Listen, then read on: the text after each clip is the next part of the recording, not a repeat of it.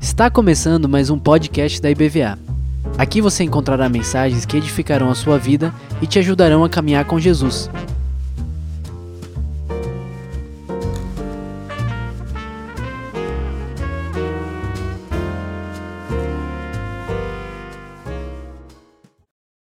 Boa noite. Como é que tá esse som aí? Agora tá bom. Valeu. Muito bom.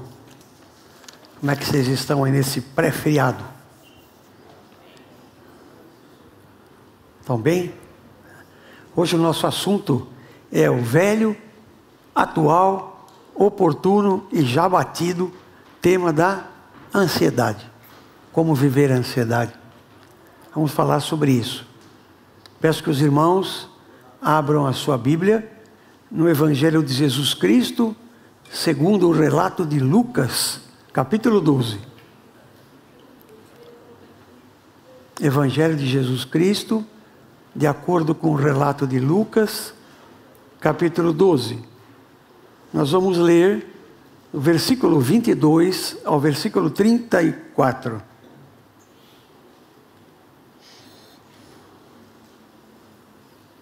Achou aí, irmão? Mateus, Marcos e Lucas, pelo amor de Deus. Novo Testamento, Mateus, Marcos Lucas, pronto, terceiro livro. Não tem, tem nem que procurando lá perto de Gênesis, não vai achar. Não vai achar. Novo Testamento, vamos lá. A ansiedade é um problema enfrentado por muitas pessoas, muito frequente, mais do que vocês podem imaginar. Na minha vida secular, eu sou médico. E 50% dos meus pacientes internados, no seu diagnóstico, no seu conjunto de diagnóstico, por exemplo, hipertenso, diabético, não sei o que, ansiedade.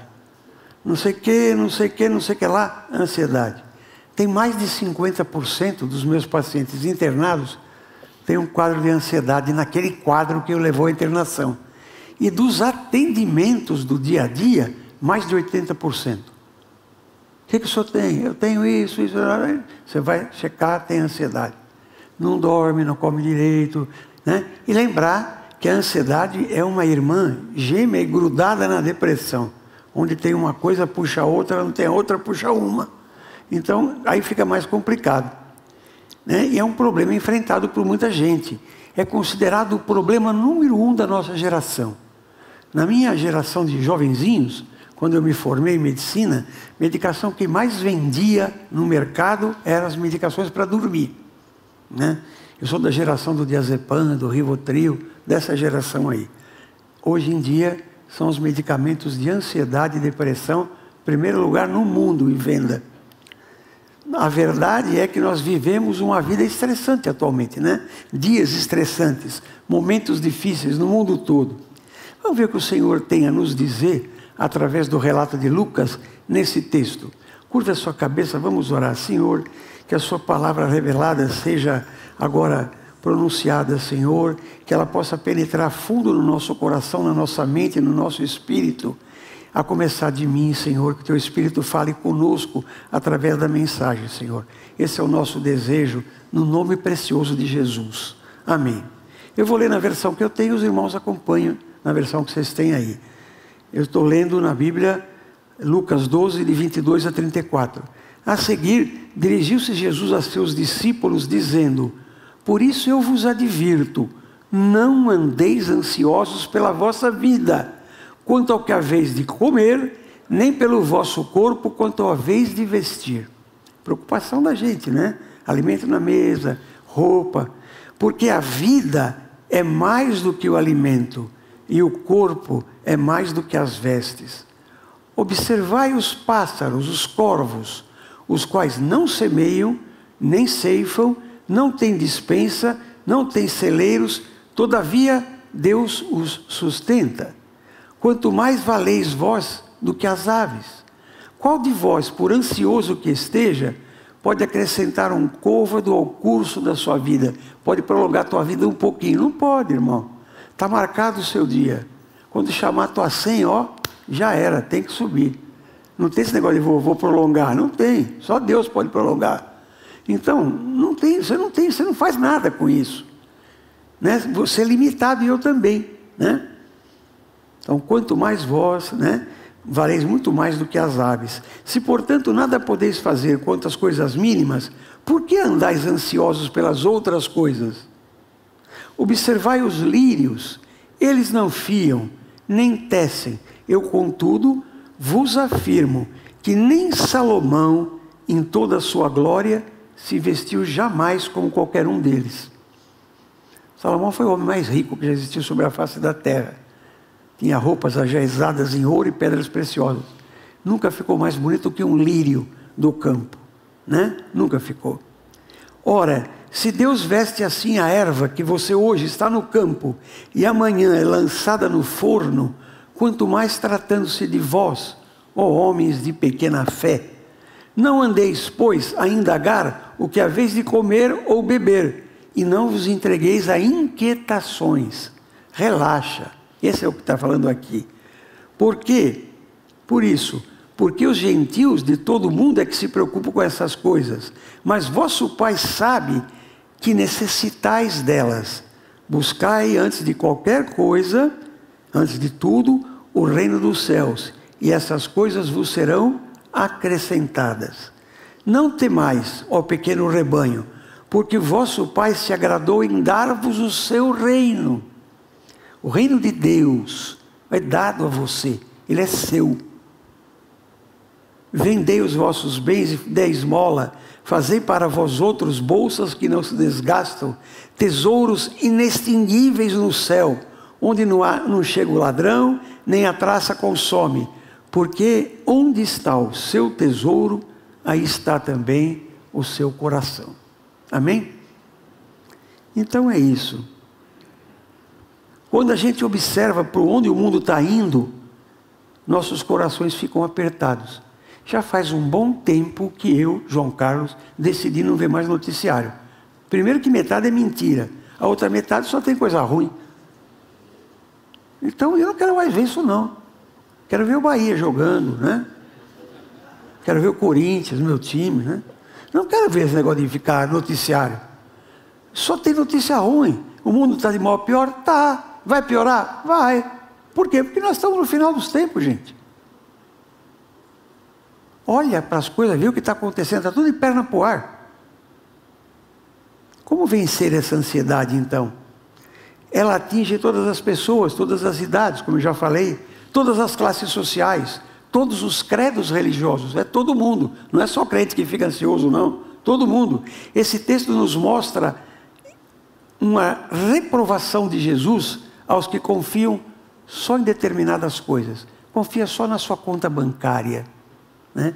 Eu me lembro de uma época, lá nos idos de 2001, na época da Torre Gêmea, lá, eu trabalhava numa empresa em São Paulo, eh, de seguros, e o, o, meu, o meu, meu patrão lá, o, meu, o dono, disse que a melhor coisa que tem para você ter uma vida tranquila é uma conta bancária muito gorda. Eu falava, olha, isso é importante, ajuda, mas não é tudo. Não é tudo sim. Eu posso todas as coisas com o dinheiro que eu tenho. Mas é, algum tempo depois ele estava separado, tem dois filhos perdidos no mundo, nenhum na igreja, e aí como é que fica? E a grana toda, faz o que com ela? Né? Então, não é que você não tem que pensar, você tem que trabalhar para ganhar. Eu trabalho todo dia. Eu trabalho de segunda até sábado a meio-dia, todo dia, sem parar. Eu dou ambulatório, eu opero, eu, eu dou assistência no que eu posso, né? na, na escola dominical, eu prego de vez em quando aqui, eu, eu, eu dou aula na faculdade de medicina, mas a minha vida é, só, é trabalho. Então, eu não estou buscando o meu ganho, eu estou buscando, mas eu não vivo em função disso. Isso não é minha prioridade. Eu tenho consciência plena de que a minha prioridade é o reino de Deus. Depois disso, as outras coisas vão sendo acrescentadas. E vão. Se você não crê nisso, se você não age assim, você está desconfiando do seu Deus que está te falando exatamente isso. Você tem que ter confiança Deus. O Senhor, Ele é soberano. É Ele que alimenta os pássaros, é Ele que, alimenta, que faz a, as árvores florescerem, as flores. Ninguém está lá cultivando o lírio, nasce sozinho. De jovenzinho também, lá, olhando lá para trás, na minha época de estudante de medicina, tinha uma coisa que chamava Projeto Rondon. É antigo isso. A gente ia para a floresta lá e vacinar os índios, eh, tratar dos índios. Era uma coisa que a faculdade fazia. No Brasil todo tinha isso. Eu fui para a Amazônia. E uma coisa que me surpreendeu, além de ver aquela floresta exuberante, o rio gigantesco tal, sabe o que me surpreendia? Eu entrava numa trilha de mato lá, que eu não sei nem se já passou gente naqueles lugares. Tinha umas orquídeas que eu falava, não é possível, como é que alguém cultivou? Quem cultivou isso? Ninguém, né? Foi Deus que botou lá. No meio da selva, no meio do matão mesmo. Não passou, passava sozinho, passava ali. E aí eu olhava para aquele e falava, meu Deus, que beleza é essa? Hoje eu sei refletir, né? Como ele pensou no lírio aqui, eu penso muitas vezes nas orquídeas que eu vi. Lá no meio do nada. Quem fez isso? Foi o Senhor. Ele cuida, não vai cuidar de você que é filho. Então, como que não descansa nisso? Como que tem uma ansiedade pelas coisas e você não tem repouso no Pai? Ele é o Senhor soberano, é nele que você tem que descansar. As coisas vão vindo, vão chegando de acordo com o tempo do Senhor, de acordo com o que Ele vê na sua necessidade, de acordo com o amor de Deus. Ele vai colocando as coisas na sua vida. Sempre foi assim na minha. Tudo depende dele, não depende de mim. Custa para a gente entender? Custa para a gente entender. É ruim que a gente. É ansiedade querer ter, trabalhar, ganhar dinheiro, fazer poupança? Não é ansiedade. Eu não posso viver em função disso. Entende isso? Estou exemplificando demais comigo, mas se tivesse a Cília aqui, ela ia brigar comigo depois. Olha, eu fui, eu fui papai novinho de duas filhas, depois fui o papai velhinho da Raquel. Raquel veio para mim quando eu tinha 50 anos. Eu sabia que quando ela fosse uma moça, uma moça como ela é hoje, eu não ia ter o vigor físico em pouco tempo que eu tinha para trabalhar quando eu tinha 40, 50 anos. Não é isso? Eu nasci quando eu tinha 50, a Raquel hoje tem 21. Então o que, a gente começou a fazer lá atrás, eu e a Cecília? Um, uma aplicação de dinheiro. Todo mês pegava um pouquinho e punha, pegava um pouquinho. Hoje a gente tem um lastro para ajudar a Raquel. Interessante isso, é bom, é bom que você, isso é muito justo, é correto, é assim que tem que ser. Porém, eu não, tenho, não vivo em função disto. Eu sei que se eu faltar, Deus cuida. Você está entendendo isso? Tem gente que não tem essa paz, não tem esse sossego. E Deus te dá esse sossego. Olha, Ele te deu um reino. O que há de maior que Deus tem nesse mundo aqui conosco é o reino de Deus. Para quem ele doou esse reino? Nós somos coerdeiros com Cristo. Do que? De todas as bênçãos de Deus. De todo o reino de Deus. Então por que, que eu tenho que ficar super preocupado com um determinado ponto? Veja, eu não estou dizendo que você não tem que trabalhar, nem que você não tem que poupar, nem que não tem eh, preocupações do dia a dia nas quais você tem que investir e trabalhar. Claro que sim. Mas é diferente quando eu faço isso sabendo de quem está cuidando disso. Eu amo a Raquel, mas Deus ama mais do que eu. Difícil admitir isso, né? Quando eu, eu brigo, às vezes, brincando com a Cecília, nem você ama a Raquel tanto quanto ela, dá risada, né? Mas é, é uma realidade. Deus ama mais do que eu. O amor dele é perfeito, o meu não é. Entendam isso, né? Entendam essa forma de, de, de entender esse ponto, de compreender esse ponto. Não é tudo que o dinheiro resolve, não é tudo que a sua simpatia resolve, não é tudo que um bom emprego resolve. Jesus Cristo chamou essas pessoas de loucos. No, nos parágrafos anteriores a esse texto, fazendo continuidade com ele, ou precedendo, tem um senhor, que era um, vocês conhecem a passagem, que era um fazendeiro muito rico, que teve uma colheita tão grande que os, os celeiros que ele tinha para guardar não cabia mais nada. Ele falou: Quer de uma coisa? Eu vou fazer celeiros novos e vou guardar tudo. Mandou fazer os celeiros novos para encher todos os celeiros que ele tinha. E aí aparece uma voz de Deus para ele falar: Você é louco, cara, louco. Hoje à noite vão pedir tua alma. Para quem você tem? Cuidado com quem? A tua alma. Hoje vão pedir sua alma. E aí, como é que fica? Você vai levar todo esse trigo que você me olhou para o céu ou para o inferno? Não vai, né? Para quem vai ficar? Para quem você tem guardado? O que você tem feito com a tua vida? Esse é o ponto. Esse é o ponto. Tem gente que tem como alvo isso aí. Olha, está errado. O alvo é o reino do céu e a sua justiça. Isso vem a reboque. Isso vem junto. Esse é o entendimento que nós precisamos ter. Há os que têm pouco e que ficam preocupados com o amanhã. Por quê? Trabalha, luta, as contas vêm, vai pagando quando dá, vai fazendo como pode. Não está fácil para ninguém, ou está fácil para algumas pessoas financeiramente, mas a maioria não está. Lá em casa nós fazemos conta de chegar. Às vezes falta mês no final do dinheiro, em vez de faltar dinheiro no final do mês. Né? A ansiedade, é, é, se você é ansioso com todas essas coisas, ela vai te encurralando num canto e você não tem saída. Eu sou da geração que jogava sinuca, né? Sinuca de bico. Você fica num canto, você não tem como tirar a bola dali. E aí, como é que faz? Está encantoado, né? Uma palavra que a gente pode usar. A ansiedade te encantou. E você tem. Qual é, arma, qual é a arma que você tem contra isso? Você é filho de Deus. Você é salvo em Cristo. Você é herdeiro do reino que Ele já te deu. Ouve por bem, aprove a Deus, dá o reino para você. Você é senhor do reino, você é coerdeiro com Cristo. E, e outra coisa, aqui você está de passagem. Você já se tocou disso? Então se liga aí, toma um se ligão, irmão. Se liga nisso aí. Eu gosto muito de uma expressão que eu aprendi aqui na Bahia, né? Que é, eu estou aqui para passar uma chuva. Eu estou aqui para passar uma chuva. Daqui a pouco eu tô, já fui. Chamou meu número, eu ó, já era. E aí? Não inventaram o caixão com gaveta. Quando fizeram isso lá no Egito, os ladrões de túmulo chegaram primeiro que os arqueólogos, limparam tudo. Né? Quando o Senhor te chamar, você não vai levar nada desse mundo. Só sua fé, só sua relação com Deus Pai através de Jesus Cristo, porque é isso que importa. Veja, Jesus está falando disso e ele começa o texto. Quero mostrar a estrutura desse texto para a gente terminar. Não quero me prolongar. No versículo 22, ele faz uma advertência. Olha lá para o versículo. A seguir, dirigiu-se Jesus aos seus discípulos, dizendo: Por isso eu vos advirto. Se liga. Não fica crendo nessas pequenas coisas. Não fica ansioso com isso. Confia no Senhor. Crê nele. Entrega o teu caminho ao Senhor. Confia nele e ele tudo fará.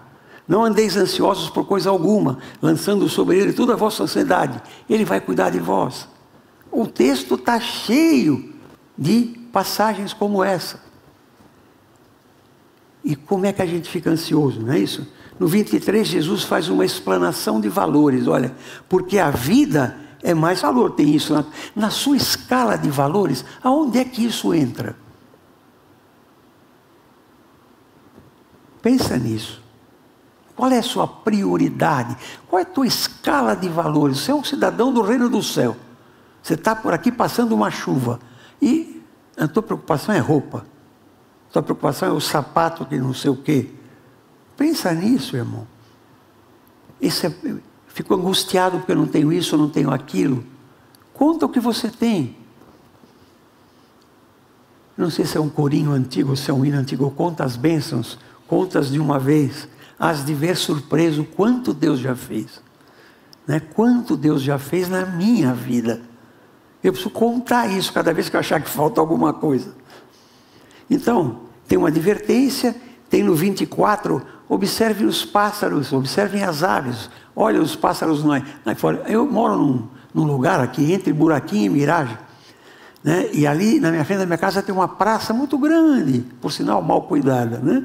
umas árvores e tal, e um bosque do lado assim, que aquilo nunca mudou, desde que eu mudei para lá, é o mesmo jeito lá. Está assim de passarinho. Às vezes eu saio ali fora só para ficar olhando os passarinhos. Eu não peguei a mãe ainda de ficar fotografando, mas eu fico olhando. Né? Tem uma comidinha aqui, ele pega um negocinho ali, de repente tem um negocinho no chão, tem outro que alguém pôs. Deus põe eles, eles estão procurando, eles estão procurando o seu alimento, mas Deus faz com que eles encontrem. Você está procurando o seu ganho, você está procurando resolver suas situações que te amarguram, você está procurando situações que geram ansiedade. Deus te ajuda a resolver. Não é para você ficar parado, o passarinho não fica assim esperando cair ao piste do céu. Ele vai procurar, mas Deus coloca na boquinha dele. Tem essa visão, a visão da plantinha, a visão do passarinho, a visão dos animais selvagens. Quem, quem alimenta esses bichos?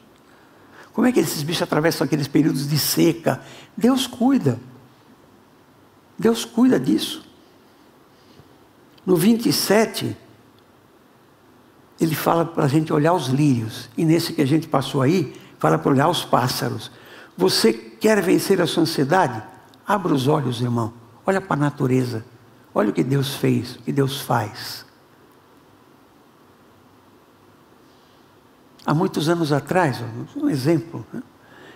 pessoal, mais uma vez, eu estava numa plataforma de petróleo trabalhando como médico, estava ansioso, né? estava ali, estava descontente, querendo ver minha, meus netos que estavam em casa tal.